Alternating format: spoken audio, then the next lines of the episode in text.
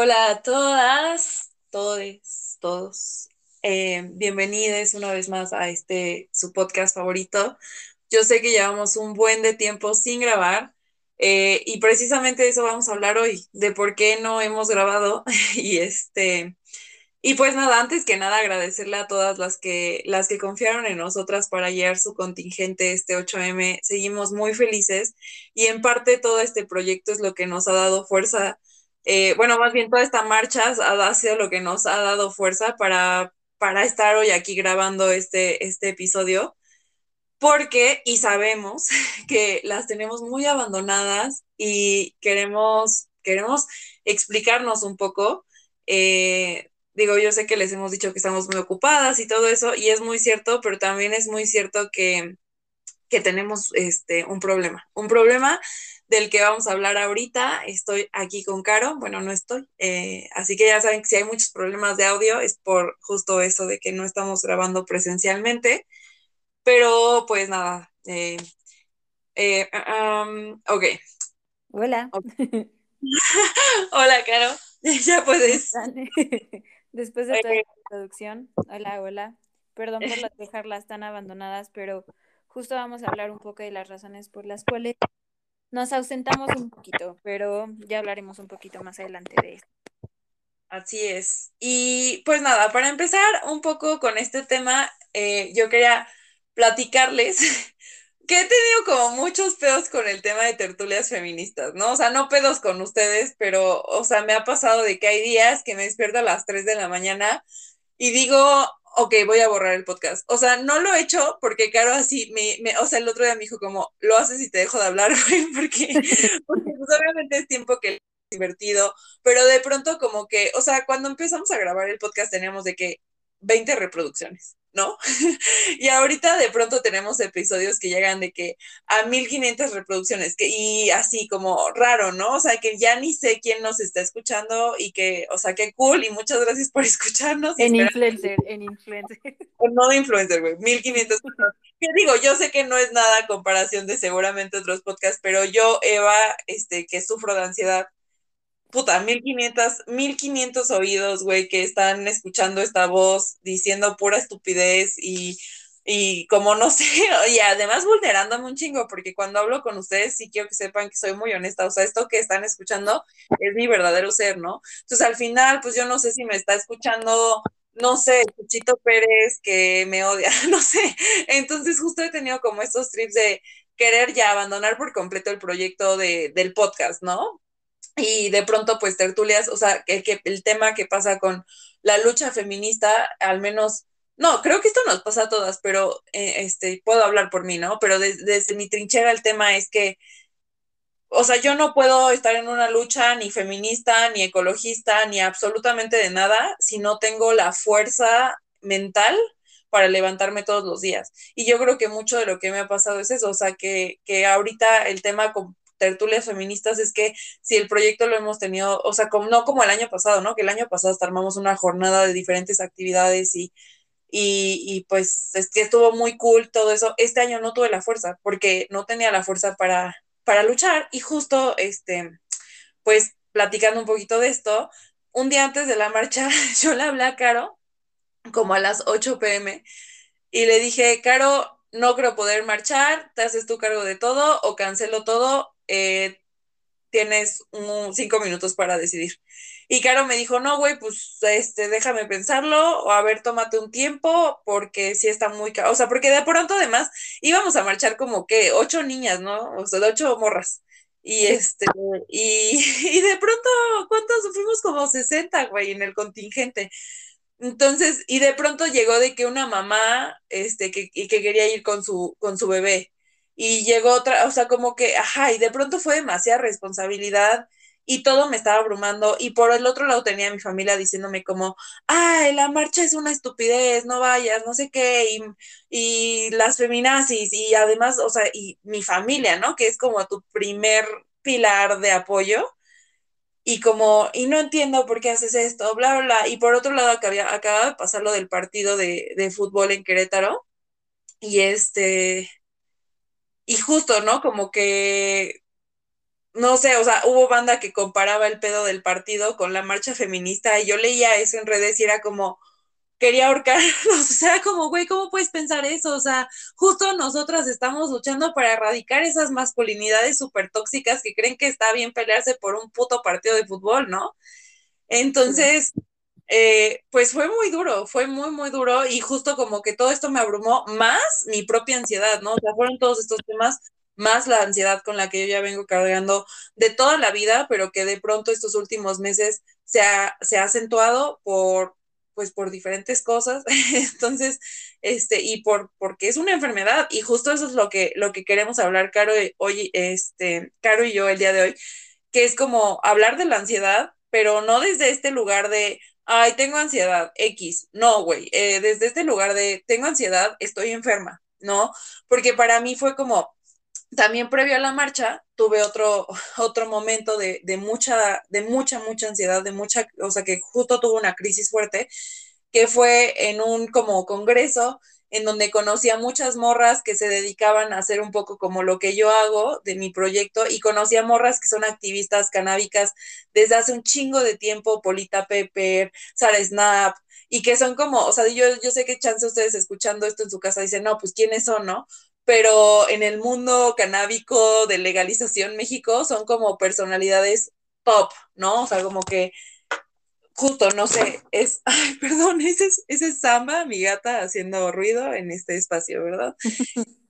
este, justo fue como, y tuve la oportunidad de platicar con ellas, me pidieron mi teléfono, les encantó como mi proyecto y todo, y en lugar de decir, o sea, de yo decirme a mí, güey, qué chingona eres, este, ve, está increíble tu proyecto, alguien más que ya lleva mucho, mucha trayectoria en esto lo está validando, dije como qué pendeja, debí de haber traído un discurso mejor preparado, este, ¿sabes? Como, güey, a ver, dame un segundo, voy a quitarle el collar a Samba porque Samba está intrigada, intrigada con esta grabación del podcast. Ok. okay. Entonces, este, justo pues no sé si te acuerdas que te marqué y te dije, soy, soy una pende. Ah, y esa vez me invitaron, o sea, como que fue este rollo de convivencia y después había como un ratito de estar platicando, de estar este, ahí echando el toque, jijiji, jajaja. Y como que eso estaba muy chido porque pues podías conocer a estas morras mejor, ¿no? Incluso este, tener, o sea, no sé, cómo hacer una relación. Y yo no me pude quedar porque mi cerebro me estaba diciendo, huye de ahí y quería llorar y quería desmayarme, sentía como me iba a dar un infarto, o sea, estuve al borde de un ataque de pánico, ¿no? Y justo, o sea, me tuve que salir y les dije, ay, no, ya me voy porque, porque mi coche está en el estacionamiento y ya me tengo que ir, ¿no? Que era una vil mentira. Y me fui y justo al salir, en lugar de sentir como este alivio de decir, ay, ya, ya, ya estás fuera, tra tranquila, todo estuvo bien, fue como que pendeja, debiste de haberte quedado. Este, y como mi mente siendo y eso es lo que está cabrón, ¿no? Y te, te lo dije ese día, o sea, güey, creo que a nadie en la vida le ha hablado tan culero como me hablo a mí misma. Y, y, y está justo descubrí como que este pedo de la ansiedad siempre lo he tenido y siempre he dicho como, ay, sí, soy una persona ansiosa, pero, o sea, como que hasta parecía algo, no sé, tan parte de mí que era como una cualidad más, como una cosa más que yo tenía, ¿no? O sea, nunca la nombré como enfermedad. Y justo ese día, y después, cuando fue lo de la marcha, he llegado a esa conclusión de que es importante para mí nombrarla como lo que es, ¿no? Que es una enfermedad y tengo una enfermedad y neta es muy incapacitante y, y, yo he hecho la comparación y no sé si está bien hacerla, pero a veces pienso que es como tan incapacitante como no tener tal vez una extremidad, ¿no?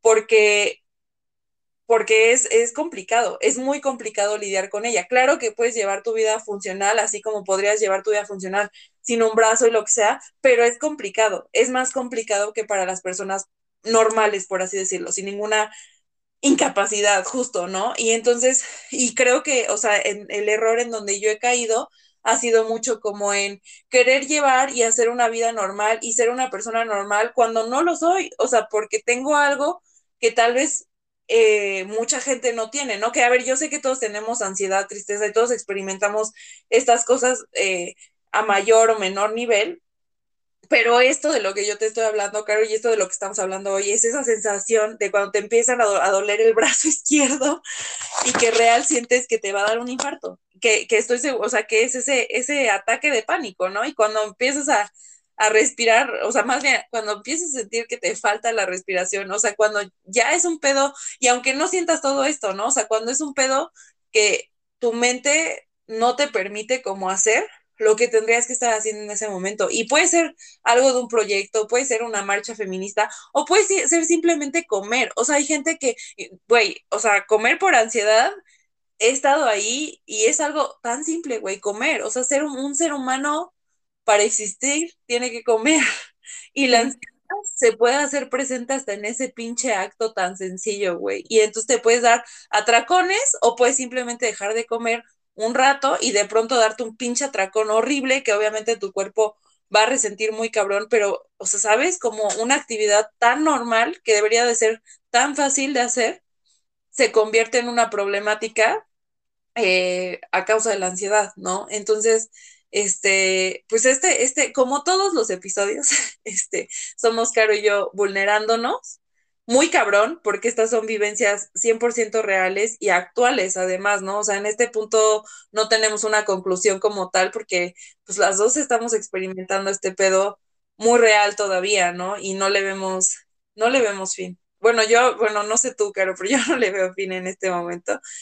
Y este, o sea, creo que más bien es un tema de que voy a tener que aprender a lidiar con esto el resto de mi vida, porque o me va a matar, porque de verdad he sentido esa sensación de que, o sea, como esto, ¿no? Como tertulias, o sea, tertulias, güey, que es algo que no entendemos, cómo ha generado tanta comunidad y sin hacer nada, sin mover un dedo. Y... Pues, sí. sí, sí, sí. No, sí, acaba. No, y eso, ¿no? Y como y justo que tenemos como este bastantes escuchas, como güey, realmente el proyecto va muy bien y no ha dedicado tanto tiempo ni esfuerzo de nuestra parte y sin embargo muy bien y de pronto pararme un día a las 3 de la mañana y decir, "Lo voy a borrar." Porque mi ansiedad me dice que lo tengo que borrar y porque qué oso que allá afuera me escuche no sé quién. Sí. Güey, no chingada, porque además no estoy haciendo nada malo, ¿no? O sea, de pronto, o sea, nunca hemos recibido un comentario negativo. En todo caso, tal vez no lo han expresado, pero siempre han sido eh, comentarios positivos. De pronto, pues sí nos dicen que se nos va el pedo, pero pues que siempre sale algo bueno del podcast, ¿no? Del episodio. Sí.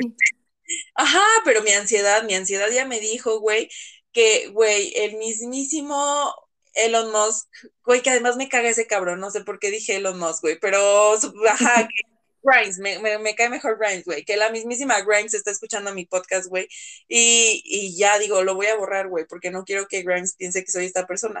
entonces, este, y que sí lo soy, güey, que es lo peor de todo, ¿no? Este, entonces, pues, esa es mi, mi experiencia, esa es, ajá, desde mi trinchera, y, y yo quisiera que tú, Caro, nos platicaras también un poco, porque justo tú también lo estás viviendo, pero desde otro lugar, ¿no? Pues creo que mi experiencia con la ansiedad es ya muy distinta. O sea, yo para que todo, o sea, para poner un, un, poco de contexto en cuanto a mi experiencia con la ansiedad, yo ya he sido diagnosticada por un psiquiatra y por un psicólogo con un trastorno de ansiedad generalizada, ¿no? Y estuve medicada eh, un, año con medicamentos un poco fuertes y también estuve yendo a terapia mucho tiempo no para tratar de que, no sé, mis relaciones o ya sabes que son cosas muy importantes, sino que solamente para poder controlar mis niveles de ansiedad me tomó prácticamente, no sé, tres, cuatro años controlarlas, ¿no? Entonces, creo que yo ya llevo, o sea, todos llevamos un, un camino muy largo. De hecho, yo cuando a mí me dijeron es que tienes este trastorno, y probablemente lo tienes desde que eras chiquita, solamente que pues nunca supiste realmente qué es lo que te estaba pasando y la sociedad está como tan metida en su rollo y hay todavía mucho tabú alrededor de las enfermedades eh, mentales que probablemente nunca nadie se dio cuenta y solamente eh, lo, o sea, hay muchas formas de cómo evidenciar o expresar un trastorno mental, ¿no? O sea, no es el típico, no es la típica, que también queremos hablar de eso, ¿no? O sea, muchas personas piensan que el típico ansioso es el que se sienta y está moviendo toda, todo el tiempo su piernita y está así como como nerviosillo y así, no, realmente hay muchas formas en las que la ansiedad se puede manifestar que no, no necesariamente son así. Entonces mi historia fue esa, ¿no? O sea, mi historia fue que a mí me empezaron a dar ataques de ansiedad, que yo teniendo un ataque de ansiedad no sabía que me estaba dando un ataque de ansiedad. Yo solo sentía que me quería morir, ¿no? O sea, y eso es lo que realmente eh, pasa en un ataque de ansiedad. O sea, en algún momento creo que mi peor ataque de ansiedad, literalmente dejé de respirar. Eh, como que mi mente no estaba consciente y simplemente ya no podía respirar.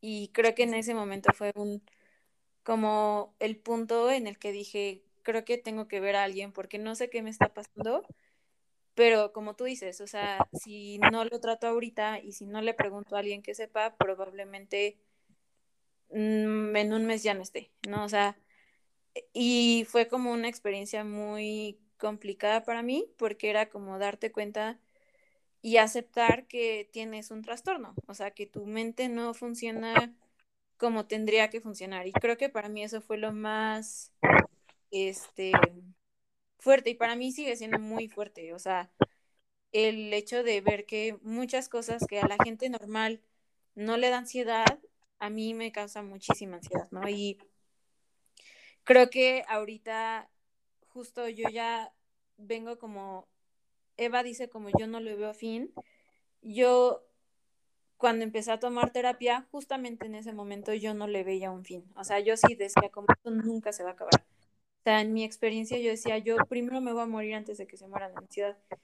Y ya después cuando lo fui trabajando, después ya me dieron de alta en el psiquiatra, ya estoy un poco mejor, pero al final sigo teniendo ansiedad y probablemente siempre la tenga. Solamente que he llegado a este punto en el que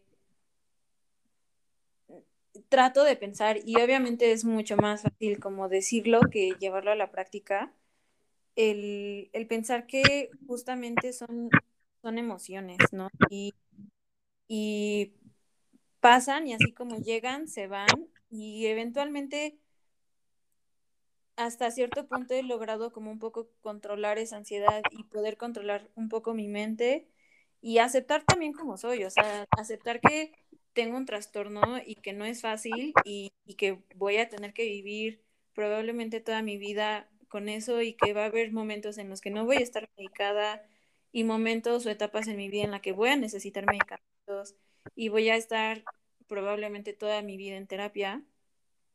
Pero creo que he llegado en ese punto en el que he hecho como las paces con mi mente. Pero claramente no es un proceso fácil, o sea, yo en agudo, o sea, en el momento en el que yo estaba teniendo los ataques de ansiedad, yo creo que sí ha sido como de las peores etapas que he tenido en toda mi vida. Eh, el, el, que un, un psiquiatra, un psicólogo me haya dicho, no puedes no ir a terapia ahorita porque no estás mentalmente estable como para no verte una vez o dos veces a la semana, a mí se me hizo muy fuerte porque decía, ¿qué, como que no lo ves, o sea, no ves las cosas o la gravedad de las cosas hasta que alguien más te las dice, o bueno, a mí me pasó así. Entonces, creo que la ansiedad es un tema, la ansiedad y en general todos los trastornos mentales son temas súper importantes que abordar y que no se habla con la apertura que tendría que hablarse. Y es muy fuerte porque a mí hoy en día, o sea, cuatro años después de de recibir ese diagnóstico, a mí hablar sobre mi experiencia con ansiedad, se me sigue cortando la voz, o sea, porque sí fue toda una experiencia para mí, el, y en muchas veces nada gratas, el, el tratar la ansiedad, ¿no? Y todavía la tengo, ¿no? O sea, por ejemplo, en el internado como que se agudiza un poco más y hay momentos en la vida en la que pues las cosas no van tan bien y hay veces que sí y como que es todo un tema cambiante y creo que es muy importante hablar de eso, ¿no? Y esa fue mi experiencia con la ansiedad o ha sido mi experiencia con la ansiedad. Sí, justo, y justo al final por eso se hace, por eso se hace el, el episodio, ¿no? O sea, más allá de como que entiendan por qué no hemos estado tan presentes con el proyecto, es eso, o sea, como darle apertura y que siempre lo, lo digo en este espacio, como qué importante hablar de las cosas que normalmente no hablamos porque siento que a mucha, o sea, sí, y cuesta mucho trabajo como vulnerarse y decir, pues todo esto que, que tú estás platicando, ¿no? O sea, y que, y que yo también estoy platicando, o sea, al final justo es, es lo que siempre decimos, o sea, la importancia de decir, güey, me está llevando la chingada, ¿no? Como que da apertura a que alguien más diga, güey, a mí también me está llevando la chingada, porque siento que muchas veces la vida es un constante eh, incluso en tus círculos sociales que deberían de ser como de más apoyo, es como un constante, ay, estoy bien, estoy perfecta, ganando como siempre. Y pues, güey, no siempre se está ganando como siempre, ¿no? O sea, en, mi caso, por ejemplo, está muy cabrón, muy, muy cabrón. O sea, mi, mi, el tema con, con la ansiedad ha sido muy diferente este, al tuyo, ¿no? O sea, yo voy a, terapia desde que tengo cinco años, porque X, o sea, desde los cinco años, este, mis papás dijeron, eh, hay que llevarlo. Entonces, este, y, y, he ido como cambiando de trastornos constantemente. O sea, cuando era chiquita estaba bien, pero como que me tenían que tener vigilada todo el tiempo porque podía ser rara de pronto, ¿no? Pero nunca, y justo, o sea, un niño es muy difícil de diagnosticar con algo de, porque justo está en constante como crecimiento y desarrollo de una personalidad, ¿no? Pero pues ya desde chiquita como que estuve ahí. Y luego como conforme fui, fui creciendo, este, la adolescencia, pues puta, yo sí la adolecí muy cabrón, güey, o sea, fue, fue, fue fuerte. Y ahí justo empezaron los antidepresivos, los ansiolíticos, este, odiaba, tú sabes que, o sea, tengo un tema con los antidepresivos porque yo cuando los tomo siento que me apago por completo, o sea, sí dejo de sentir y soy un ser funcional ya, pero ya no soy Eva, o sea, ya no, ya no siento esta necesidad constante de crear, de hablar, de cantar, de, no sé, como crear algo, ¿no? O sea, como de pronto siento que decir hacer arte suena muy mamón, pero pues, o sea, justo como que digo, no me considero artista, pero mi vida es un constante estar haciendo algo con mis manos, ¿no? Entonces, como que sentir que esto se apaga me da, al contrario, más ansiedad, ¿no? Entonces, como que en la adolescencia justo sufrí mucho este tema. Y, y, cuento todo esto porque justo quiero llegar a algo muy importante que dijiste tú ahorita, o sea, que tú le ves fin. A mí me pasó lo contrario porque justo, y digo, tú, tú viviste todos esos procesos conmigo, porque de hecho cuando yo creo que mi, mi como estabilidad emocional eh, flaqueó más, creo que tú estuviste muy presente, ¿no? O sea, justo, y sí. tú estabas que, este, o sea, como que no tenías esta ansiedad, entonces como que pudiste hacer muchísima contención conmigo, que fue cuando nos conocimos en la prepa, uh -huh. y, y, estuviste ahí para apoyarme y todo, y como que salí adelante, o sea, yo siempre digo como Caro me salvó la vida, y esto es real, o sea, muchas veces, este, Caro me sacó de ataques, de, hasta la fecha, ¿no? O sea, este, apenas ahorita el ataque de, previo a la marcha, o sea, las palabras de Caro siempre han sido como muy, me regresan, me regresan por completo a, al lugar en donde de verdad estoy y no en el lugar en donde mi mente me dice que estoy.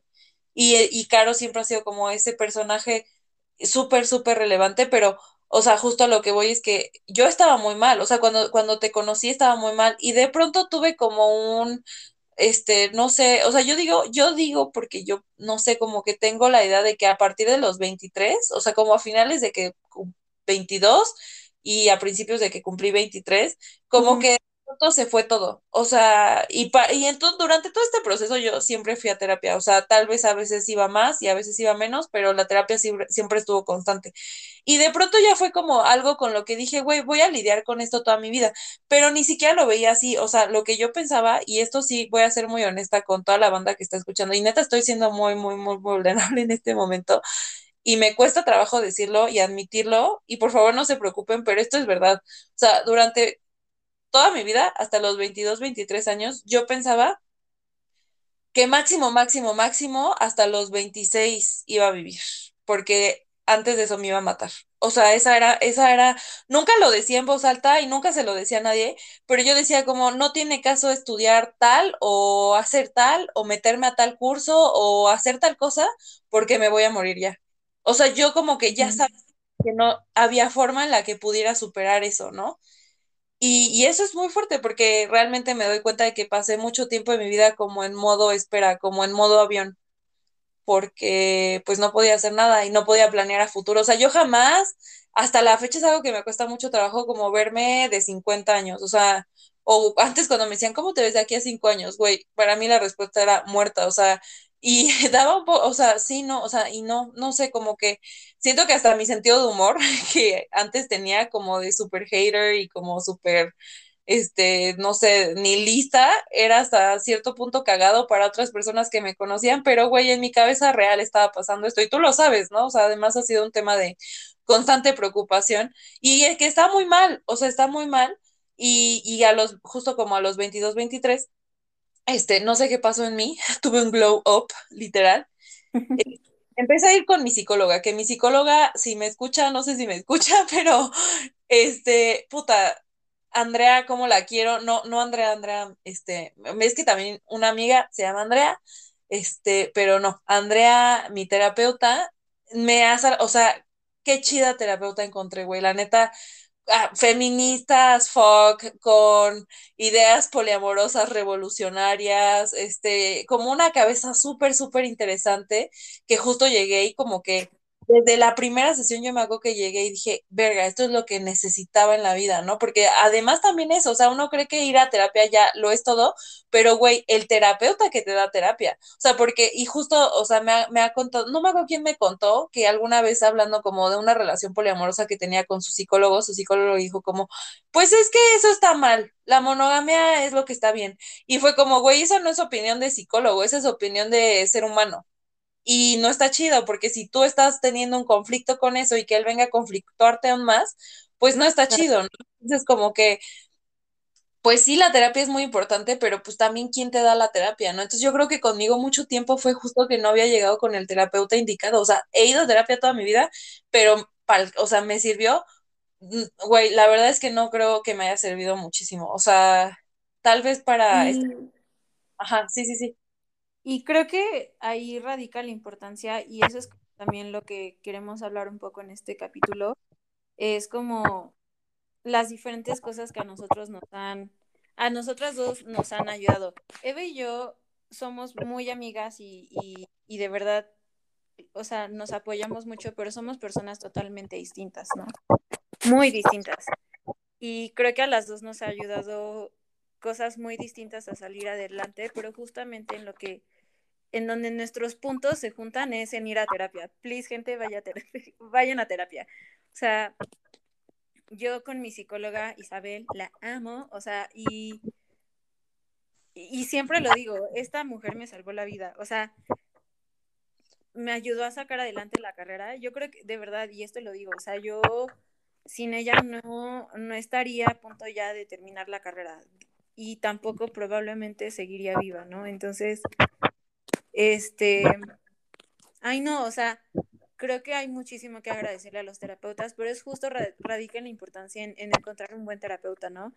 Y, y mucha gente dice como, no, terapia no es lo mío porque fui a terapia una vez y como que no me gustó. Y pues claramente, o sea, no... No te gustó tu terapeuta. Y, y no te gustó tu terapeuta, el problema no está en la terapia, sino en el terapeuta, ¿no? Y, y puedes cambiarlo y puedes ir hasta que encuentres uno que te ayude. Y de verdad, la terapia cambia vidas. O sea, a mí en lo personal me cambió muchísimo. Y hoy por hoy lo digo, la verdad es que a mí, a diferencia de Eva, los medicamentos me ayudaron muchísimo a salir a flote, porque simplemente el hecho de vivir yo no lo podía soportar.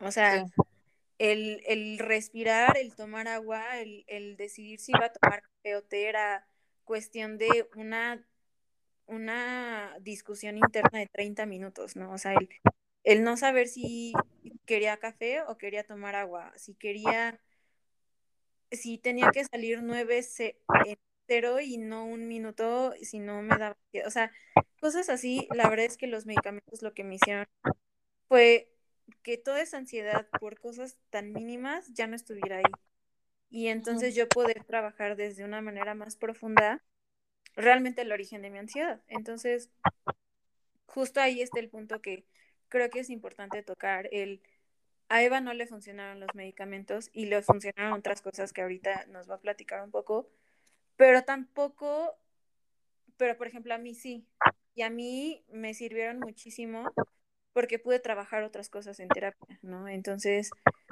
justo es el hecho de no eh, satanizar ningún método, ¿no? Sino simplemente elegir el que a cada quien le adecua, ¿no? ¿no? O sea, yo, güey, yo no fui tan feliz como cuando estaba en medicamentos, ¿no? Y, y sí te aplanan un poco, esa es la realidad, ¿no? O sea, eh, hubo un medicamento que yo tomé que me aplanó al 100%, ¿no? O sea, yo me daba lo mismo todo, que chocaba, chingón, que no chocaba, chingón, que repro y la verdad es que yo decía, bueno, tampoco está tan padre. Y lo platiqué con mi terapeuta y con mi psiquiatra y fue como, ah, bueno, hay millones de opciones más que podemos elegir que te, se puedan adecuar a ti, ¿no? Entonces, fue todo un, un proceso de, de quitar, de poner, de subir dosis, de... Y al final me ayudó, ¿no? Y llegamos justo, le dimos en, en el tema, o sea, y, y, me ayudó muchísimo y elegimos un medicamento entre todos que me pudiera ayudar, ¿no? Y siento que eso es lo, la importancia de encontrar un buen terapeuta, un buen psiquiatra y que ellos dos te escuchen, porque eso creo que es lo más importante, o sea, que te escuchen y que te, tú les digas realmente cómo te sientes y ya, ¿no? Y ahí decidir muchas cosas, o sea, si los medicamentos no son lo tuyo, utilizar otras cosas que a Eva le han funcionado, a mí los medicamentos, la verdad es que yo me funcionaron muchísimo, y yo los recomiendo, pero probablemente a otras personas no les va a funcionar, ¿no? Uh -huh, uh -huh. Pero siempre hay algo que hacer, o sea, siempre se puede hacer algo como para poder vivir con ansiedad y salir adelante y como justo sí. eso que decía, Ajá. Como, como, ser nosotras, o sea, que es lo que hablábamos antes eh, de, empezar a grabar el episodio. Cuando tienes ansiedad, de verdad no eres la persona que eres, ¿sabes? Y esto vamos a hablar un poco más adelante, pero sí se siente bonito el, el empezar a tratar tu ansiedad y ya como que esa persona que conocías y todo eso y los gustos y las cosas que te gustaban te vuelven a gustar y como que las cosas que ya de repente no le encontrabas tanto sentido, le vuelves a encontrar sentido y creo que ese es el final, o sea, es el punto al que tenemos que llegar independientemente de cómo sea el camino, ¿no? Sí. Sí, y justo, justo, o sea, un poco de, de, esto que platicaba como de mi camino con ansiedad, de que, o sea, de, como a los, te digo, a los 23 que tuve este como glow up y de aquí a los, que fue? 26 que regresé de vivir de Oaxaca, uh -huh. este, Estuve chida, pero chida, muy chida, o sea, de verdad, y creo que hasta alguna vez te lo escribí, ¿no? O sea, si me muero hoy, neta, he conocido los niveles más grandes de felicidad que un ser humano puede llegar a alcanzar, o sea, y estoy muy agradecida por esos momentos de felicidad que tuve en donde podía, o sea, me acuerdo que sentir la brisa en mi cara y decir, o sea, y ni siquiera la brisa del mar, o sea, no, o sea, la brisa de que saliendo de mi casa, este, o sea, es algo que nunca antes había podido disfrutar, porque como dices, o sea, no era yo la persona con ansiedad, era mi ansiedad existiendo por mí y como que todo era malo y, y, todo estaba de la chingada y como que ni siquiera alcanzaba a percibir esas pequeñas, comía porque tenía que comer, tomaba agua porque tenía que tomar agua, pero no era como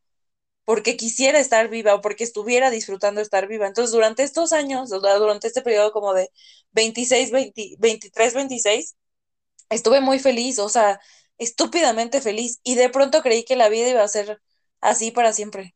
Y yo creo que ese fue mi grave error y, y, este, y que justo eh, lo platico porque, o sea, cuando me refiero a que no le veo el fin, es que de verdad yo siento que me voy a morir con esto. Y, y es, o sea, y no siento, es, estoy segura, o sea, creo que no va a haber forma en la que yo pueda ser una Eva sin ansiedad. O sea, creo que se ha vuelto tan parte de mí que siempre va a estar ahí, pero no, o sea, pero creo que puede haber un lado positivo en todo esto, que es la manera en la que aprendo a trabajar con ello, en la que aprendo a existir con ella.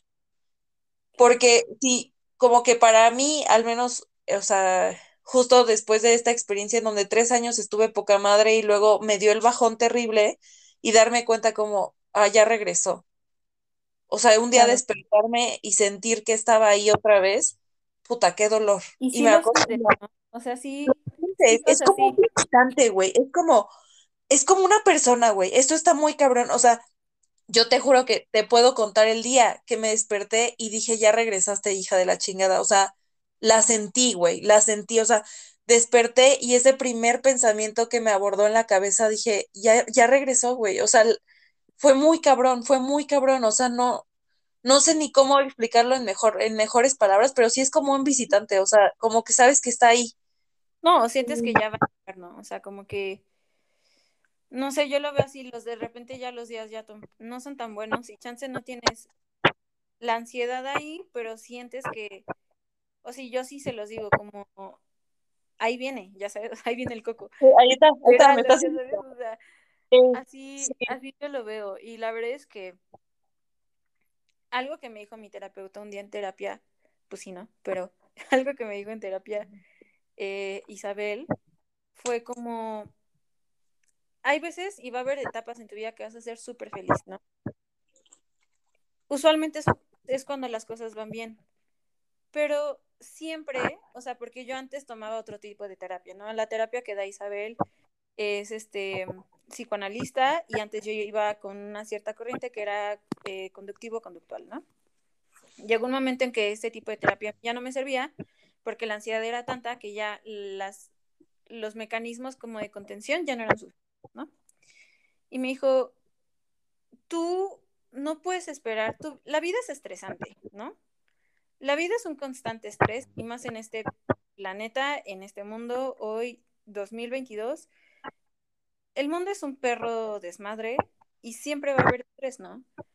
Sí. Y me dijo, y la verdad es que no puedes esperar que tu vida sea 100% feliz. O sea, siempre vas a estar luchando contra esta ansiedad porque el mundo no hay forma de... O sea, es muy difícil que tú pares a este mundo como es, ya sabes. Y, y estamos como intentando cambiarlo nosotras y la forma en la que vivimos nuestras vidas. Pero en general el mundo allá afuera está loco, está bien pinches loco, ¿no? Y no ayuda para las personas ansiosas, a nada, ¿no? O sea, no ayuda para ningún trastorno mental. Y eso me llevó a, al siguiente paso que fue autoconocimiento, ¿no? O sea, el hecho de decir como, yo no puedo cambiar al mundo la mayoría de las veces, ¿no? Y probablemente me muera e igual y las cosas alrededor de mí sigan igual. Pero si algo puedo hacer yo es cambiarme a mí misma. Y entonces, ahí yo creo que la ansiedad la odio, o sea, y sí siento que la ansiedad, y la odio, pero siento que fue de las etapas en las que más autoconocimiento y más crecimiento tuve. Yo antes de que tuviera ansiedad, pues era una niña que, o una, sí, una niña, o sea, a los 12, 15 años era una niña que poco interés tenía como en las demás personas o en conocerse a sí misma, ¿no? Y fui creciendo y me volví en una mujer que tampoco tenía mucho interés en conocerse a sí Y la ansiedad me dio esa oportunidad o dio paso a que empezara como este camino de autoconocimiento. Sí. Creo que sin, no, no estoy romantizando el tener ansiedad, o sea, eso que quede claro, de verdad, el momento, los momentos en, los que he tenido ataques de ansiedad y toda esta lucha para controlarla fueron los, los años más difíciles de mi vida y creo que también tú lo sabes, o sea, tú estuviste a la de mí cuando te dije es que no, ya no puedo más, ¿no? O sea, y cuando tuve ataques de ansiedad y cuando me cambié de carrera y cuando pasaron muchísimas cosas alrededor en mi vida y familiares se murieron y fueron unos años muy difíciles para mí. O sea, no me malinterpreten, la ansiedad es muy difícil y sí es una cabrón, pero también a partir de ahí empezó como todo este caminito de autoconocimiento. Pero no fue a partir, o sea, más bien, o sea, yo siento que no, no es gracias a la ansiedad, justo es gracias a la terapia, o sea, el autoconocimiento llega con la terapia, ¿no? Claro, o sea, sí, o sea, con la ansiedad llegué a terapia y con la terapia llegué el autoconocimiento, sí. y porque no me tardé muchísimo en ir, en ir a terapia, ¿no? O sea, sí. Pero llegué ahí y en la terapia empecé ahí como, pues todo este proceso de autoconocimiento y, y, y la verdad es que ahorita creo que tú y yo estamos como en puntos distintos como en nuestro camino de ansiedad y eso es importante porque la gente puede ver como las diferentes como visiones que se tienen sobre la ansiedad. La verdad es que yo ahorita quiero muchísimo a mi mente, ¿no? O sea, antes odiaba a mi mente y decía, ¿por qué tengo ansiedad? ¿Por qué chingados no me puedo controlar? ¿Por qué me da esto? Y, y pinche ansiedad y todo eso, pero creo que he aprendido a, quererme mucho eh, a nivel mental, ya sabes, o sea, el hecho de decir tengo ansiedad y, y sí, y no, yo no hice nada activamente para que me diera, no es mi culpa y sí puedo hacer muchas cosas hoy en día para controlarla, ya sabes. Sí. Y no sé, todavía no estoy en ese punto final sobre la ansiedad y probablemente nunca lo esté. Como tú dices, probablemente me muera con ansiedad, ¿no? Sí. Pero... Sí, para mí sí, el camino es como, ajá, justo, o sea, lo que dices, aprender, o sea, ahorita que dices, amo a mi mente, qué chingo, porque justo ya abrazas a esta, a esta visita, a esta acompañante, como decir, pues no te vas a ir, culera, pero, pero pues vamos a cambiar juntas, ¿no? Y justo yo, o sea, justo creo que en, ajá, ajá, o sea, yo no sé si amo a mi mente, este, porque no, o sea, amo más como mi conciencia, que creo que es, ajá, o sea, sentir ese momento de conciencia es muy importante para mí, ese momento donde puedo meditar, o no solo meditar, porque a ver, o sea, hay mucha banda allá afuera que, o sea, la espiritualidad también es un pinche lujo y un pinche privilegio, y hay gente que, o sea, que a mí me ha dicho, güey, aunque yo quisiera, no podría meditar porque neta mi cabeza está al mil por hora, ¿no? Y yo lo entiendo, o sea, cuando yo digo que medito, que no piensen que soy sensei, gurú y que en ese momento yo pongo mi mente en blanco, me cuesta un chingo, pero ese momento, ese segundo en donde por un minuto, güey, estoy en blanco, es eso, eso sí lo amo. Y creo que poder llegar a, a ese punto con ansiedad es como, para mí lo que digo, ok, vale la pena y puedo vivir con esto el resto de la vida y puedo trabajar esto el resto de la vida. Y, y yo creo que, o sea, bueno, no sé tú cómo viste este proceso, pero yo a lo que he llegado, si te, te digo como de no amo mi, mi mente al 100%, porque hay veces en las que me despierto y digo, güey, odio esto, odio este momento, odio esta cabeza, ¿por qué no puedes ser una persona normal? ¿Por qué no puedes, lo que dices, ¿no? O sea, que está muy cabrón, güey, este dilema de tomo agua o té hoy y después odiarte por haberlo pensado durante media hora y decir cómo eres pendeja, desperdiciaste media hora de tu vida en pensar si querías tomar agua o té. Eres una, o sea, para mí es ese dilema, ¿no?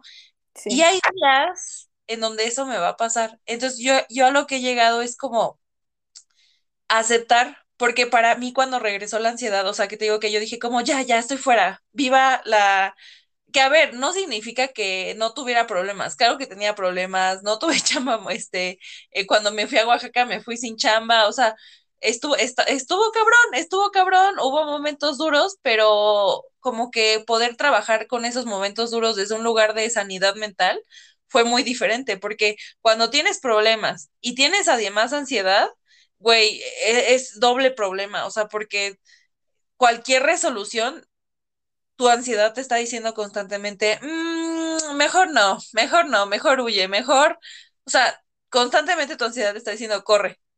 Y eso no está bien, porque ni siquiera, y de hecho es algo con lo que yo estoy trabajando, o sea, y que sé que voy a trabajar toda mi vida. Yo, o sea, mucha gente, pues tengo un amigo que me decía, güey, es que yo amo tu capacidad de adaptabilidad y tu capacidad de ser nómada. Me encanta cómo vas y vienes y, y te mueves y va. Y le dije, güey, no lo romantices porque no está chido. O sea, eso es una persona ansiosa que cuando hay un pedo, se va. Y que cuando aquí hay otro pedo, también se va de aquí.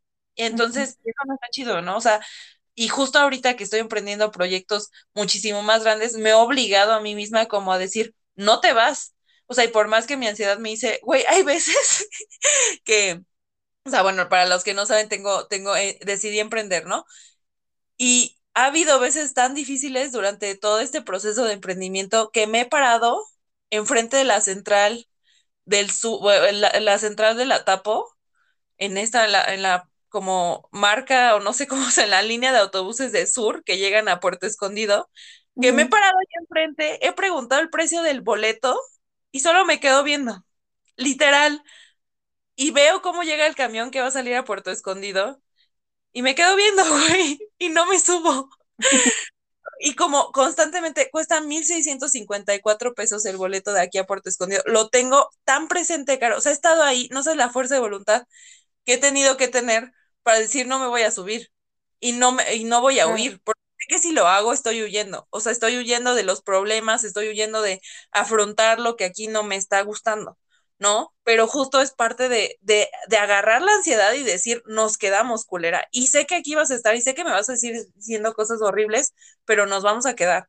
Y yo creo que yo he llegado, o sea, como en este proceso que estoy teniendo actual con la ansiedad, es como reconocerla como una eterna acompañante, que sé que va a estar aquí este, siempre, que va a haber días en donde va a estar más cabrón y días en donde no va a estar tan cabrón. Y en los días que esté cabrón, aceptar ese momento, porque creo que lo que más ansiedad me da es cuando pasa un mes en donde dejé de hacer ejercicio, dejé de hacer algo con mis manos, dejé mi, dejé tertulias de lado, dejé amistades de lado, dejé todo de lado por tener ansiedad y entonces cada día que pasa me siento más y más culpable y digo como qué pendeja, esta semana no hiciste ejercicio, esta semana te valió esto, esta entonces me, me, estoy culpando constantemente y como que nunca salgo de ese ciclo porque cada vez es más largo el periodo que llevo sin hacer nada este, y estando con ansiedad al 100, ¿no? Entonces, como para mí el proceso en este punto es como aceptar que van a llegar esos meses, aceptar que van a llegar esos días, espero que nunca sean años, pero si son años, aceptar esos años también y como decir, estoy, o sea, a veces hasta como, como los alcohólicos, literal, o sea, yo constantemente me digo, un día a la vez, un día a la vez, o sea, cuando no, no puedo... Eso es, eso es muy real, yo también lo hago, yo también lo hago un día a día, o sea, porque si no la vida se te hace insoportable. Insoportable, güey, o sea, pensar en un mañana, güey, pensar que me tienes que despertar y hacer lo mismo, es cuando son días culeros. O sea, por ejemplo, tan solo grabar este episodio, güey. ¿Cuántas veces hemos quedado para grabar este episodio? O sea, esto es real. Y no solo este, todos los episodios de este programa, güey. Todos los episodios han llevado un trabajo mental enorme en donde decimos, no, no puedo, no, no puedo, no, no puedo. Y de pronto hay un día en donde hoy no estuvo tan culero y entonces hoy lo hacemos, ¿no? Pero, y como estarnos culpando constantemente, no ayuda de nada. Entonces, como solo decir, güey, se está haciendo lo que se puede hacer. Sí, acabo de pasar un mes en invernación, llorando todos los días, comiendo con atracones porque maldita ansiedad, este, no sé, güey, deprimiéndome un chingo, descuidando las cosas que me, o sea, yo de pronto me siento muy mal cuando no hago, este, como que no pinto, o que no hago este mis telares o cosas así, porque uh -huh. digo, ya lo vas a dejar, eres una pendeja, la técnica la vas a perder, no sé qué. Y güey, eso está de la chingada porque además es algo que hago para lidiar con la ansiedad. Para lidiar con la cuando justo tu hobby te da ansiedad, pero te eh, y ahora para eliminar la ansiedad, güey, exacto. Sí. Que güey, es una culera, neta es una culera la pinche no, ansiedad. Sí, pero y justo ahorita que decía como amo mi mente, a lo que voy es como, no le estoy diciendo en el sentido que ya amo la ansiedad, ya sabes, o sea, los días en los que me da ansiedad y probablemente me da ansiedad todos los días en episodios chiquitos, ¿no? O sea, que no sé, no sé si te ha pasado, vas caminando vas en tu día y como que algo te empieza a dar ansiedad, algo te empieza a dar ansiedad y ya, ¿no? Y pasa. Y, y otra te vuelve a dar ansiedad y así, como cositas chiquitas. Sí. Pero a lo que voy es como, he tratado, y esto lo veo desde mi perspectiva, ¿no? O sea, y esto no tiene que ver, a mí lo que me caga es el echaleganismo, ¿no? O sea, no sí. sabes las ganas que me dan de patearle en las nalgas al que le dice, no estés triste, pues no estés triste, ya sabes. Ánimo, bro. Ansiosa, pues no estés ansiosa, miras a tu madre, ya sabes, o sea. Pero a lo que voy es que en mi camino diario peleo por tratar de separar mi ansiedad y Carolina. O sea, yo no soy mi ansiedad, ¿no? Sí. Y la ansiedad no te define. O sea, tú no eres ansiedad, tú eres caro. Y yo tengo un trastorno, ¿no? Pero no me define mi trastorno, porque soy millones de otras cosas más aparte de mi ansiedad. Y entonces cuando yo separo eso de mi ansiedad, o sea, cuando yo me separo a mí misma de ese trastorno, yo veo a mi mente como algo que está siendo como atacado, ¿no? O sea, como por una enfermedad, porque eso es lo que es la ansiedad, es una enfermedad. Y entonces, a lo que voy es como cuando yo amo a mi mente, es, entiendo que no es una mente perfecta y entiendo que tiene desbalances químicos y ha necesitado medicamentos y ha necesitado terapia, pero entiendo también que no es algo que pedimos o que lo está haciendo a propósito, ya sabes. Entonces, no sé, es algo como muy raro en la forma en la que yo veo. Chance no es raro, pero chance es algo como, así, yo veo mi mente, como un ente que tengo que cuidar, proteger y al mismo tiempo entender que no es perfecto y que tiene una enfermedad, pero que eso no la define, ¿no? Y a ti tu mente, por ejemplo, te ha llevado a, a, emprender, a hacer cosas, a hacer arte. Y creo que eso es, no sé, a mí me ha ayudado mucho eso, ¿no? O sea, mi cerebro y mi mente sí me ha causado mucho, pues, ansiedad y depresión, pero también me ha llevado a otros lugares, ya sabes y me ha permitido crear y hacer cosas muy distintas que también le agradezco y, y eso es a lo que voy cuando digo amo a mi mente, o sea, amo a mi mente porque sé que mi mente es el trastorno, o sea, mi mente no es la ansiedad y mi mente así como me ha hecho sufrir tanto, también me, me ha permitido hacer muchas cosas. Y entonces, eso me hace querer cuidar más, ¿no? y ser más cuidadosa. Y en el momento en el que digo, como, güey, ahí viene el coco, digo, no mames, o sea, no me voy a rifar a que mi mente vuelva a estar tan débil, porque, güey, de verdad cuando tú me dices como, hay veces que me dices como, hay veces que me siento súper frágil mentalmente, o sea, que me voy a romper. Es real, o sea, si sientes que la vas a perder, o sea, que neta la vas a perder. Yo en algún momento dije, güey, me voy a volver loca, o sea, la voy a perder, mi mente, mi psique se va a romper en este instante de tanta ansiedad que tengo. Sí, güey, podemos, podemos profundizar un poco en eso. Creo que no, no, güey, justo, justo, creo que esto también es muy fuerte. O sea, el miedo a decir de este viaje no voy a regresar, güey. La pálida, pero sin estar drogado, güey. O sea, esto es real. Esto es muy real, güey. O sea, justo en este último ataque de ansiedad que, que tuve un día antes de la marcha, me mareé, güey. O sea, fue ya un pedo físico. O sea, yo sentía que mi cuerpo se desvanecía. Y aunque yo estaba hablando, sentía que, o sea, yo escuchaba como yo estaba hablando, pero yo no era yo la que estaba hablando. O sea, como que disocié bien cabrón de la persona que estaba hablando versus la persona que estaba siendo espectador de todo lo que estaba pasando. Y en la que estaba siendo espectador tenía como un gran gramo de sanidad, pero como mi yo físico estaba completamente, o sea, siento que hasta la, mirada se me iba, o sea, está muy cabrón. Y eso como de, de decir, o sea, justo las veces que te he dicho, güey, siento que de pronto la voy a perder, güey, la estoy perdiendo.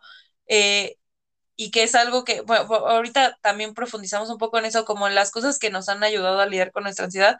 A mí ha sido mi espiritualidad y como todo este rollo como, eh, ajá, me metió como en mucho, de, en, en bastantes temas, este, místicos, mágicos, pero también ha sido muy peligroso este tema porque a veces es tanto que justo siento que pierdo realidad, pierdo piso y es cuando he dicho, güey, siento que me voy a quebrar. Y esa línea de fragilidad que, que y güey, da un chingo de miedo, ¿no? Pero también como y si, y si, y si, y si se quiebra, ¿qué pasa, güey? O sea, como, o sea, a mí lo que me ayuda cuando me va a dar esta pálida es como pensar, ¿y si sí? ¿Y si se quiebra, güey? ¿Y si te pierdes, qué va a pasar, güey? A mí Nada. justo no me ayudaba. o sea, porque yo decía un poco más, o sea, yo de mis ataques de ansiedad eran tan fuertes que yo sí terminaba exhausta física y mentalmente, o sea, era, quedaba súper débil, o sea, de, de no poder moverme del piso. Ajá. Creo que una vez tuve un ataque de ansiedad antes de un examen y me quedé dormida en el piso toda la noche porque simplemente no podía pararme, o sea, no podía caminar. Ajá. Y, y creo que en esos momentos sí llegué y dije, estoy a dos de, de que me quiebre, o sea, de que mi psique se quiebre y no sé qué voy a hacer porque ¿qué haces con una psique rota, ya sabes? O sea, ¿qué sigue después? O sea, ¿me quedo tocada toda la vida o qué? A mí eso me causaba muchísima ansiedad. A, mí me causaba aún más ansiedad. Pero, Ajá. Pero justo, ¿no? Es como, como a ti no te ayudaba. A mí sí. Sí, y, y a mí, pero sí, y en lo que coincidimos las dos es que da un chingo de miedo, ¿no? O sea, da un chingo de miedo el llegar a ese punto en el decir, güey, estoy a dos de perderla para siempre, ya sabes. Y a mí las cosas que me ayudaban, creo que a mí cuando siento que como que voy perdiendo un poco esa tranquilidad y como que la ansiedad va regresando, eh, a mí lo que me ha funcionado es como recluirme en mí misma y concentrarme mucho en mí misma. A lo que voy es como, eh, no sé, yo hago mis cosas, yo hago ejercicio solita, yo me cocino a mí misma, yo leo un libro para mí misma, me concentro en mis cosas. Como que todos los esfuerzos que hago, usualmente para todos o para, la gente alrededor de mí, como que lo suelto y me concentro 100% en Órale, qué loco. Para darme contención a mí misma. Y a mí eso me ha funcionado mucho porque como que yo misma me autocontengo. Y la verdad es que es algo que me ha ayudado porque usualmente las personas siempre me dicen, que eres súper fuerte. O sea, mi psicóloga me dijo, como yo no sé cómo has como contenido tantas cosas que te han pasado a esta edad, o sea, yo no entiendo, o sea, solamente sé que tu psique es muy fuerte.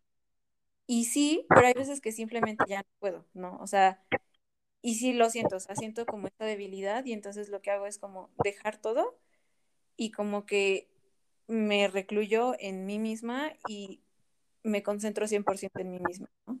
Y ha sido un tema porque muchas veces cuando pasan cosas no las comunico y, y como que no nadie se entera, pero es porque literal estoy 100% concentrada en no perderla yo, ¿no? En que no me lleve el queso.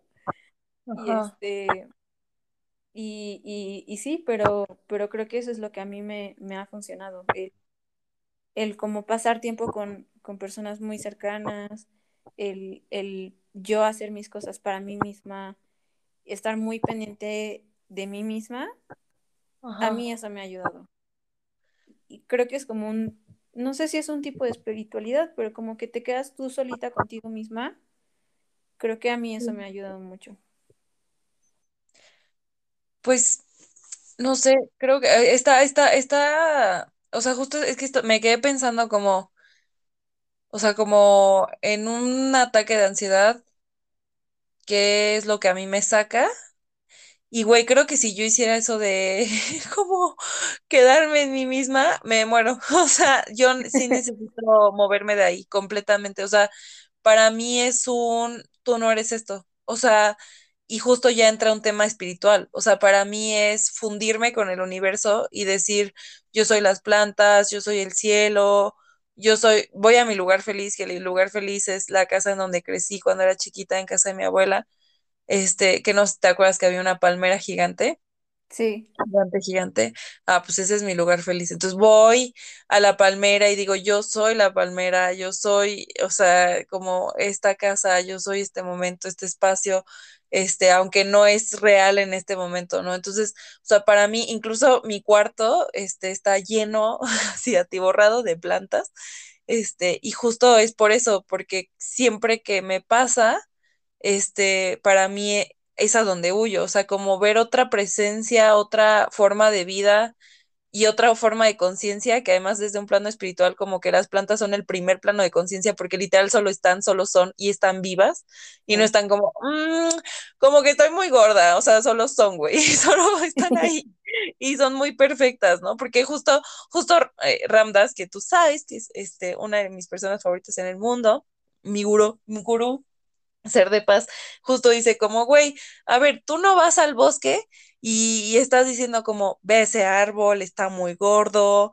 no sé qué, y vas al otro y dices como, güey, se quedó muy chaparro, qué oso, ve ese otro, casi no tiene hojas, está medio pelón, o sea, como que ves los árboles y son perfectos y ya está, y son árboles y hacen su función, que es darnos oxígeno y ya está.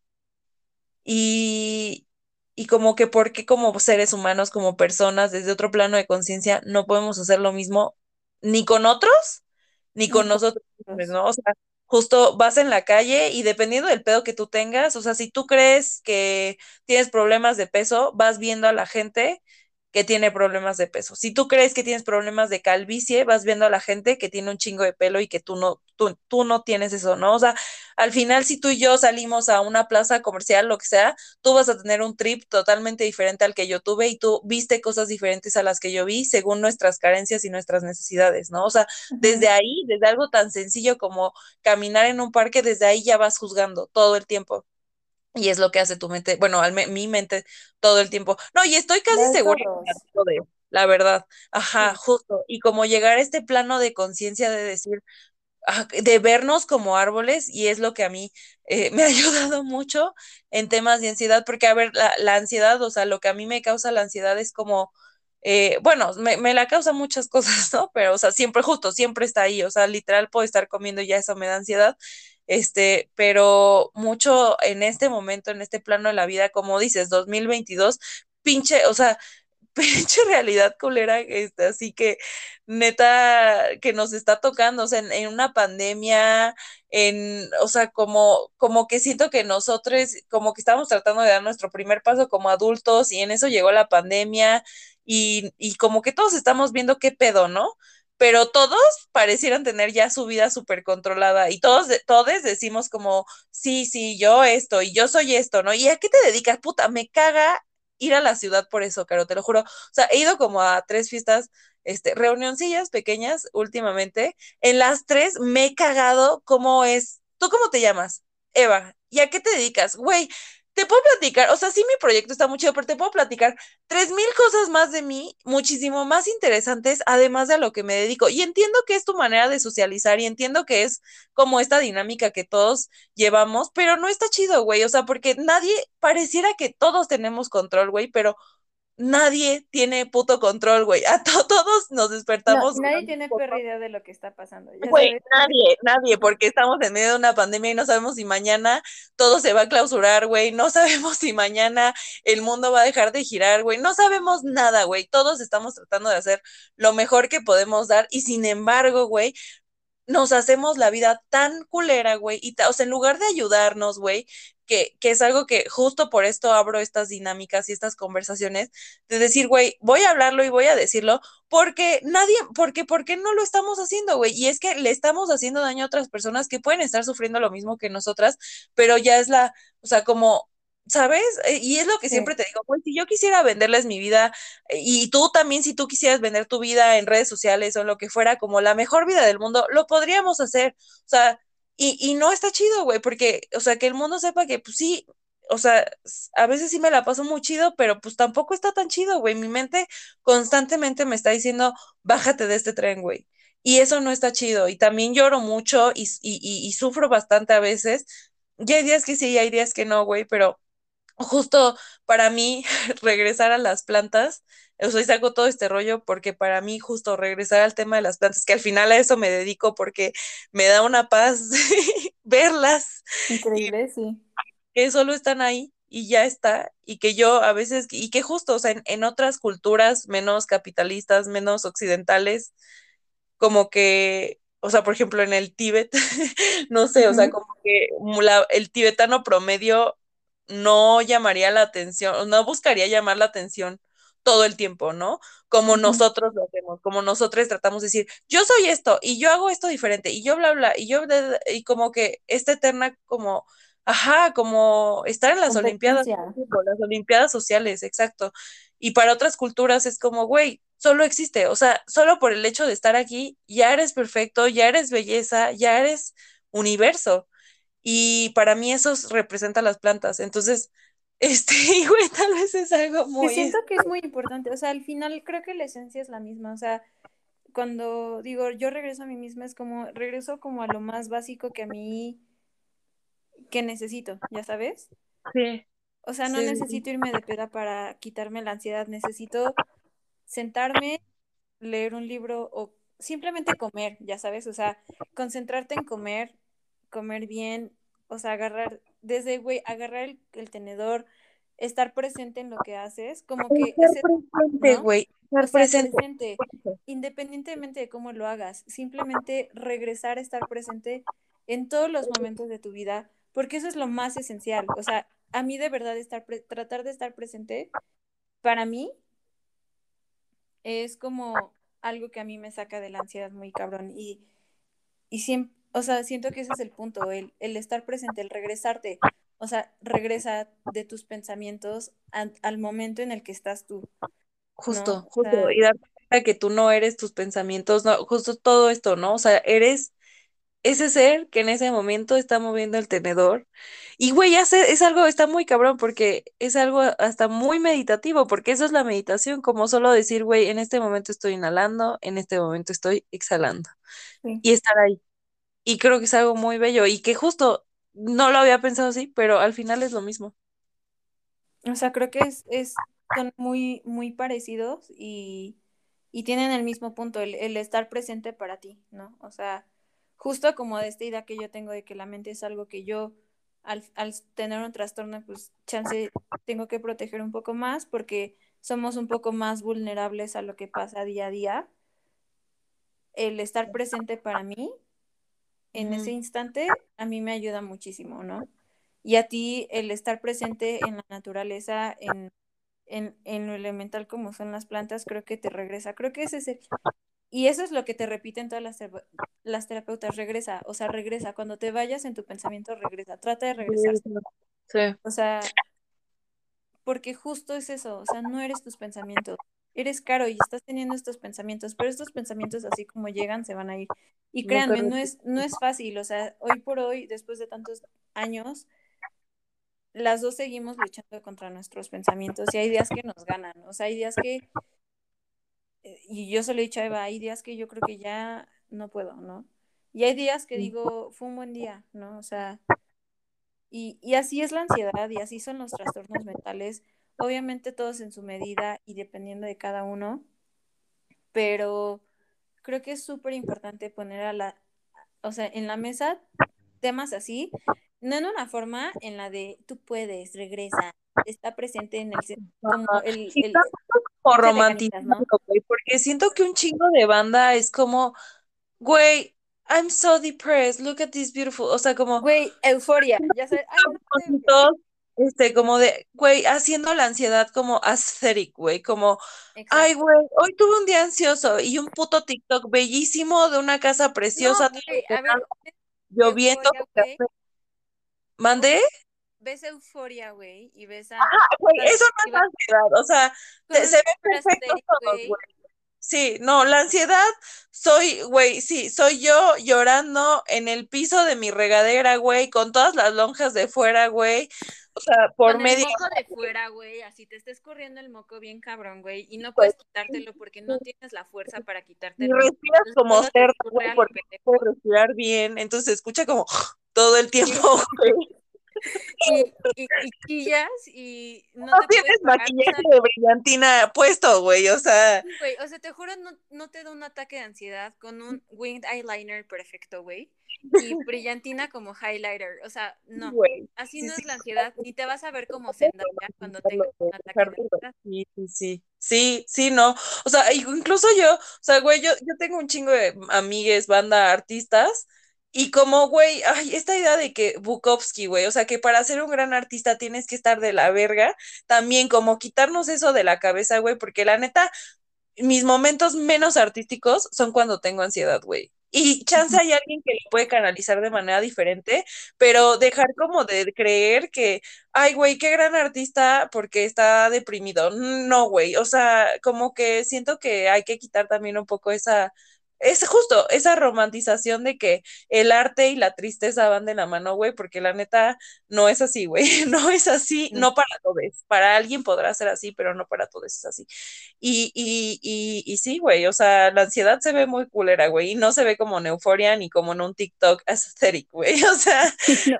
O sea, no te vas a ver como Zendaya si te da un ataque de ansiedad, ¿no? O sea, ya. güey, o sea, ya quisiera yo verme así, no, güey, al chile, o sea, un día me voy a grabar y, y sí, no, vas a decir, güey, ¿qué, qué, qué es esto, güey? ¿Qué performance tan gótico, güey, surreal es esto, güey? No, sí, sí, y, y justo, bueno, ahorita que, que hablabas un poco del diagnóstico, eh, algo que yo quería decir es que, que yo, Eva, he pasado por mil y un diagnósticos. O sea, me han dicho que tengo depresión, me han dicho que tengo ansiedad, me han dicho que tengo, eh, que puedo ser borderline, me han dicho un chingo de cosas. Pero, y quiero compartir esto porque creo que muy poca gente lo sabe y, o sea, no, no de mí, sino en general de la vida. O sea, incluso mi psicóloga cuando me lo dijo, me dijo que realmente este es un como diagnóstico que poca gente lo da porque no es una enfermedad como tal, solo es como una característica de una personalidad. Y cuando yo empecé a leer como las características de las personas con este, con, no sé, con este, ¿cómo llamarlo? Bueno, diagnóstico, digamos así, aunque no es una enfermedad, este, güey, me sentí, o sea, sentí como que si me hubieran desnudado y alguien me hubiera visto al 100%, porque neta que todos los síntomas me quedaban como anillo al dedo, ¿no? Y se llama HSP, que es High Sensitive Person, una persona altamente sensible, y es como justo una característica de tu personalidad que hace que todo se sienta tres veces más fuerte. ¿Y esto qué significa? Que si algo te da ansiedad, como una persona normal le podría dar, porque todas las personas tienen ansiedad, o sea, todos hemos pasado por ese momento de, güey, ansiedad. Y si dije algo malo y si, ¿sabes? Pero una persona normal es como, ay, güey, chance la cagué. Bueno, ni modo, move on, ¿no? Ya está. Una persona high sensitive, una persona altamente sensible, se queda con ese pensamiento toda la semana, güey, como, güey, a mí me ha pasado que me despierto a las 3 de la mañana y digo, güey, cuando iba en quinto de primaria una vez le dije a una niña que no sé qué, o sea, no sé, güey, alguna estupidez. yo un día me, así, universitaria, así, ya, universitaria, sexto semestre, me, le, me levanté porque en secundaria me caí enfrente del niño que me gustaba. Ay, güey, justo. qué perroso, qué oso. ¿Por qué haces una ansiedad? Está muy cabrón. Justo, justo. Y entonces, y que justo se convierte en un trastorno de ansiedad, ¿no? Pero entonces esto también afecta a un tema de, o sea, si estás triste, no lo dejas ir. Se queda ahí. Se puede convertir a la larga en depresión. Que si un enojo, por ejemplo, un enojo igual puede escalar a algo muchísimo más grave, como ataques de ira durísimos. Entonces, también es bonito porque de, por el otro lado, o sea, también el amor se siente muchísimo más duro. El como no, normalmente estas personas, o sea, he como leído y conocido a otras personas que tienen esto, que justo se dedican como a temas eh, donde se necesita ser sensible, ¿no? Como ser psicólogos, eh, trabajar para organizaciones eh, no sé, de derechos humanos, hacer artistas, entonces como que se puede explotar para los dos lados, ¿no? Y creo que eso está muy chingón, pero pues, este... Justo, no está tan chingón a veces. No está tan chingón a veces, ¿no? Porque pues la parte chida está chida, pero la parte no chida está muy culera, que es justo, o sea, si te enojas, tienes que controlarlo tres veces mejor que una persona normal. ¿No? Entonces, este, y esta, esta como, y que justo no hay como una medicina, no hay, este, o sea, justo no es una enfermedad, es solo una característica que puede dar pie a desarrollar otras enfermedades, como la, lo es la ansiedad, la depresión, ser border o algo así. Entonces, y creo que, que justo que es muy importante, o sea, yo quería como platicarles un poco de esto porque es muy poco conocido, muy, muy poco conocido y, a muchas personas allá afuera se pueden sentir identificados con eso. Esto y les invito a leer este o a buscar en YouTube, hay videos muy buenos de esto y de pronto pues igual y les queda el saco, ¿no? Y, a mí cuando supe esto me ayudó mucho como para el autoconocimiento y saber ahora qué clase de persona soy. Y me estaban dando un WhatsApp que dice que ya voy cerrando, ya vaya cerrando. y este. No, de, de, otro tema que también queríamos tocar un poco, y ya es un tema un poco más rápido. Ok, ok, va. Échale. Es como el, la relación con los demás, ¿no? O sea, sí, tú no eres tu ansiedad y tampoco eres tus pensamientos, entonces, eso tampoco te da permiso para hacer mierda con los demás, ya sabes, o sea, entendemos que, de, o sea, porque tienes cierto trastorno, tienes ansiedad o tienes depresión, puedes llegar a tener ciertas actitudes o acciones que en ese momento no eras tú cuando las tomaste o que no estabas como al 100% pues consciente, ¿no? Pero creo que si hay algo importante dentro de el salir adelante de un trastorno mental es tu sistema de apoyo, ¿no? Y tu sistema de apoyo pueden ser tus amigas, tu familia, quien sea. Y creo que en el momento de tener un trastorno mental, así como hay que aceptar que hay cosas que nosotros no podemos controlar, hay otras que sí podemos y una de esas es tratar de no ser mierda con la gente, la, la, la gente que nos rodea y cuidar pues la gente que es nuestro sistema de apoyo, porque así como yo puedo decir, como a mí me sirve mucho como enfocarme en mí misma, también puedo decir que tuve gente que me apoyó 100%, incluida Eva y muchos otros amigos que de verdad sí, no sé, el ataque de ansiedad que les cuento este, que ya no podía respirar, sí, una amiga mía que se llama Mariana y la quiero mucho, si en ese momento ella no me hubiera ayudado a salir de ese ataque de ansiedad, probablemente hubiera, me hubiera desmayado, ¿no? Entonces, creo que es muy importante como, pues no sé, o sea, cuidar nuestro sistema de apoyo y cuidar a la, a la gente que nos rodea y que nos quiere y que está tratando de estar ahí para nosotros, porque pues claramente vivir con un trastorno no es fácil, ¿no? Y... Pero ya saliendo como, o sea, como de la es que, es que yo entiendo esta parte, o sea, lo que es, y de hecho siempre lo digo, no es mi mantra de vida, o sea, no porque, no porque tú estés traumatizado, significa que tienes el derecho de traumatizar a otras personas. O sea, ese, es mi mantra de vida, ¿no? Porque muchas veces yo siento que yo fui muy mala creciendo cuando tenía 15, mi, con mi primer novio, este, Ulisin, te quiero tanto, tanto, tanto por haber aguantado este ser humano y que ahorita es, es, amigo, ¿no? Pero fui muy mala con él. Ya más grande, o sea, pasaron como 10 años, creo, no sé cuántos, para que yo le dijera, güey, ya descubrí que fui una mierda de persona, lo siento mucho, espero que estés muy bien, te cueme, ¿no? Pero, pero lo hice.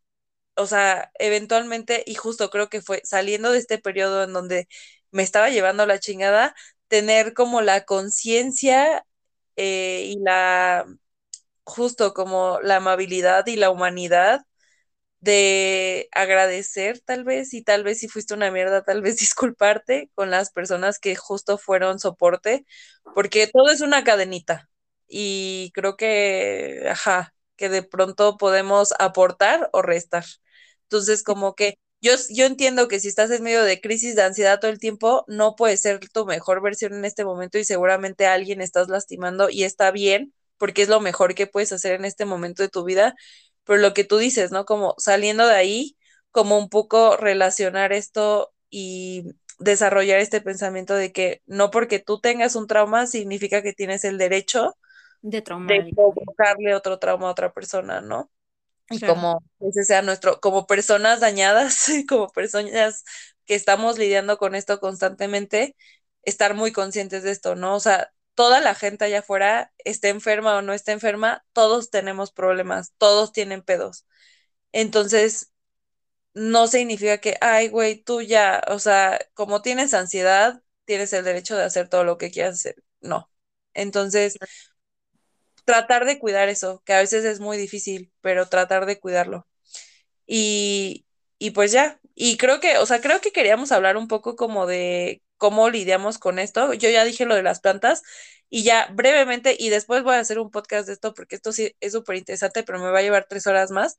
Quiero hablar y quiero dejar muy claro, disclaimer para Spotify y, y todos los lugares donde esto se publique, no estoy promoviendo el uso de drogas psicoactivas en este programa, pero estoy contando que a mí, Eva, personalmente me ha ayudado muchísimo el uso de drogas psicoactivas como micro, o sea, desde el microdoseo.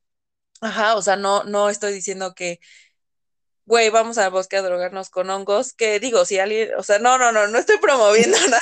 que alguien se que voy a decir, pero, pero a mí me ha ayudado, y de hecho esto está muy interesante, Caro, porque hay un chingo de doctores allá afuera tratando de promover este pedo y como tratando de que se haga legal y, desde sus trincheras como sacando un chingo de papers para decir, güey, estos son los verdaderos antidepresivos, ¿no? Que, a ver, no, justo no estoy diciendo que los otros no sean verdaderos, pero este es como el discurso de estos güeyes, ¿no? Claro.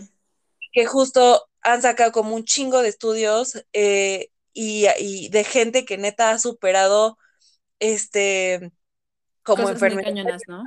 muy culeras, ajá, y que han salido adelante, que han probado todo, como yo, que neta probé Prozac, este, esta madre, ¿cómo se llama? Ribotril, o sea, he probado, he probado y nada me hizo hasta que llegaron las drogas psico, psicoactivas a mí.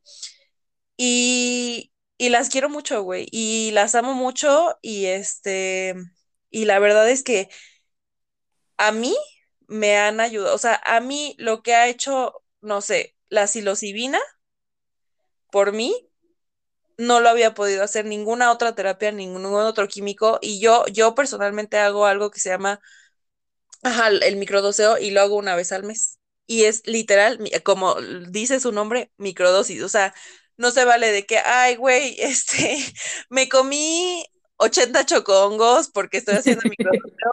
Hermano, eso no es microdoseo. O sea, un microdoseo ni siquiera es un chocolate entero, ¿no? O sea, es así, un cuarto y ya es un chingo. Eh, o sea, un microdoseo ni siquiera debería tener efectos psicoactivos. O sea, con eso les digo todo. O sea, no debes de, si estás alucinando, tu microdoseo no fue microdoseo. o sea, tiene que ser algo que te haga sentir 100% en tus, en tus capacidades eh, mentales, pero que haga un trabajo en ti. Y yo creo que, o sea, ya profundizaré en esto, en, en esto en otro episodio porque da mucho para hablar, pero este, quería así decirlo, porque si de pronto, como estábamos hablando hace rato, a alguien no le sirven los medicamentos o alguien ya ha intentado otras cosas y no le funciona, yo estoy platicando lo que a mí me ha ayudado, ¿no? Y, y no tienes que hacer lo mismo que yo, pero a lo que voy es que las posibilidades de que algo te ayude, o sea, más bien las posibilidades para que algo te ayude son infinitas, o sea, sí no es esto y no es aquello, busca otra cosa. O sea, no porque a mí me sirva o a Carol le sirva, te tiene que servir a ti. Igual a ti te sirve otra cosa completamente diferente, ¿no?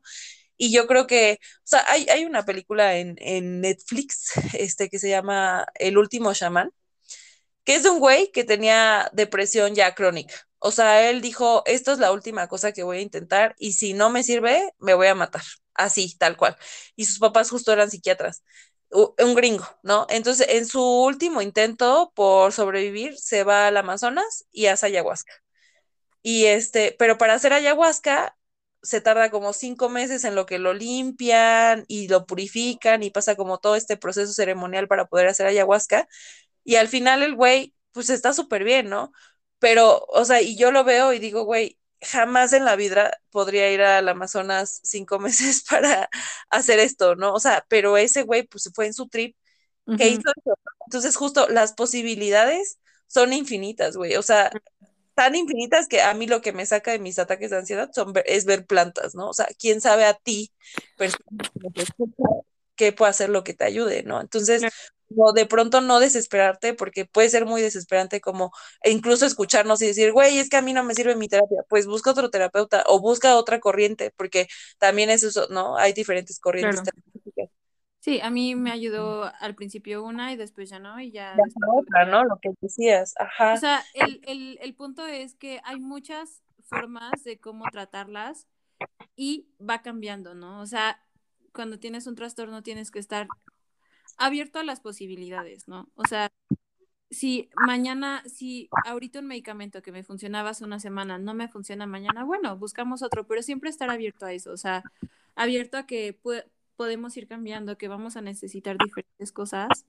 Y también, ya como cerrando un poco con esto, también aquí aceptamos el hecho de que solamente el hecho de ir a terapia es un privilegio, ¿no? O sea, el poder decir, voy a ir a ver a mi terapeuta y voy a cambiar de terapeuta hasta encontrar uno, creo que es un privilegio y creo que eh, nos daremos a la tarea y lo subiremos junto con el post, asociaciones que dan terapia de manera gratuita, porque creo que es algo súper importante. O sea, creo que si algo en lo que coincidimos Eve y yo, que nos ha funcionado a las dos, siendo personas distintas, es la terapia, ¿no? Y creo que todo el mundo tendría que ir a terapia. O sea, eh, justo está, o sea, las personas que vamos a terapia, estamos en terapia tratando de soportar a las personas que no van a terapia, ¿no? Entonces creo que es algo súper importante. También aceptamos que es un privilegio y pues nos daremos la tarea de investigar como páginas, asociaciones que les puedan dar tratamiento gratuito porque la salud mental es algo importantísimo que muchas veces no se le da tanto énfasis y creo que es el 90% de nuestro es 50 y 50, ¿no? O sea, es muy importante. Totalmente, o sea, es como ir a, yo, güey, yo siempre digo eso, es como ir al dentista, o sea, neta, mínimo, mínimo, dos chequeos anuales, este, estaría chido, porque sí, mínimo, mínimo, pero sí, justo es un privilegio, o sea, y que justo creo que, güey, o sea, en la Ciudad de México tenemos Clínica Condesa, pero no sé, o sea, como que, güey, yo cuando fui a Clínica Condesa la primera vez que se los dije, como, qué chingón saber que nuestros impuestos se utilizan en esto, ¿no? o sea, amamos a la Clínica Condesa. Amamos Clínica Condesa, pero uh, no conozco, o sea, y tal vez no he investigado, justo vamos a hacerlo, pero, pero justo como darle este apoyo también a la salud mental, porque qué importante y qué relevante, la verdad. Y, y a veces es muy pinche caro, la verdad, ir a terapia es muy caro, pero... No, la verdad es que a mí me, me, me salió caro, ¿no? Pero pero creo que es necesario y creo que ya hoy en día hay muchas herramientas y muchas asociaciones que se encargan como de pues dar terapia gratuita, de dar medicamentos de manera, de forma gratuita para que podamos estar bien, ¿no? Entonces. Incluso como si no, o sea, si no hay terapia y si no encuentras como al terapeuta adecuado o lo que sea, también los espacios de contención son súper importantes. O sea, al final también tertulias feministas existe por eso y otros espacios de expresión no tienen que ser pero incluso a veces hasta, híjole, juntarte así con, o sea, yo, yo en mis peores momentos he ido así de que a grupos de autoayuda de alcohólicos anónimos. ¿Esto es real? No, y, y está bien, o sea, porque al final es como eso, o sea, ese espacio de contención en donde puedes hablar y llorar y y alguien te va a decir, te estoy escuchando y, aquí estoy, ¿no? Y, te estoy conteniendo en este momento. Y es que sí, también, o sea, recordar que la terapia es una o dos veces a la semana, ¿no? Y, y eso no significa que los otros días no tengas que trabajar, o sea, de hecho, como que yo a la terapia la veo como, como un pit, ya sabes, o sea, tú vas como en una carrera que son todos los días y todos los días tienes que trabajar con tu enfermedad o tu trastorno y todo eso. Y terapia es como ese pit en el que paras, ves qué onda, ves cómo te está funcionando, ves cómo te sentiste y todo eso, te das cuenta de muchas cosas, pero realmente el trabajo real es, todos los días, ¿no? O sea, de amigos, un sistema de apoyo. Y, y para eso, estamos, justo como dices, estamos tertulias feministas, o sea, somos un espacio de expresión, de información, pero también de contención, o sea, para eso está creado este espacio, ¿no? O sea, para contener también y probablemente nosotros no vamos a estar al 100, el 100% del tiempo, pero siempre vamos a estar con la disposición de, de ayudar y de contener. Para, porque y si no es aquí, hay otros miles de proyectos que hacen exactamente lo mismo y que son más morras y con más, este, o sea, ajá, no tiene que ser precisamente tertulias, ¿no? Pero justo. Entonces, pues sí, solo encuentren su espacio y hay un chingo y a veces hasta tu vecino puede ser tu espacio, o sea, claro. Y, ya, y está chido y, y pues, no sé, yo ya, eh, güey, mis perros están teniendo justamente un ataque de ansiedad en este momento, ladre y ladre como locos, entonces como que yo digo que aquí la cortemos, ¿tú cómo estás? Igual, Maya aquí, un perrito ya también está teniendo un ataque de ansiedad. Ay, no. Ay, que a veces nuestras mascotas también absorben toda esa energía, güey. Yo sí siento a Sambo cuando yo estoy bien podrida, siento que ella también es como, ah. Pero bueno. Otro podcast, otro episodio para otro momento. Pero bueno, amiga, un gusto, un gustazo. Muchas gracias a todos los que nos están escuchando. Muchas, muchas, muchas gracias por marchar con nosotras. No saben la fuerza que nos dio estuvo muy chingón, se sintió muy chingón, nos dio mucha emoción. Gracias por escucharnos, gracias por, por existir y por, sí, por existir, por estar en este mundo y tratar de hacerlo mejor todos los días. Les queremos y... Nos queremos mucho. Bye. Muchas gracias. Chao, chao. Bye. Gracias, Carito. Bye. Gracias a ti, Evis. Te quiero. Yo a ti.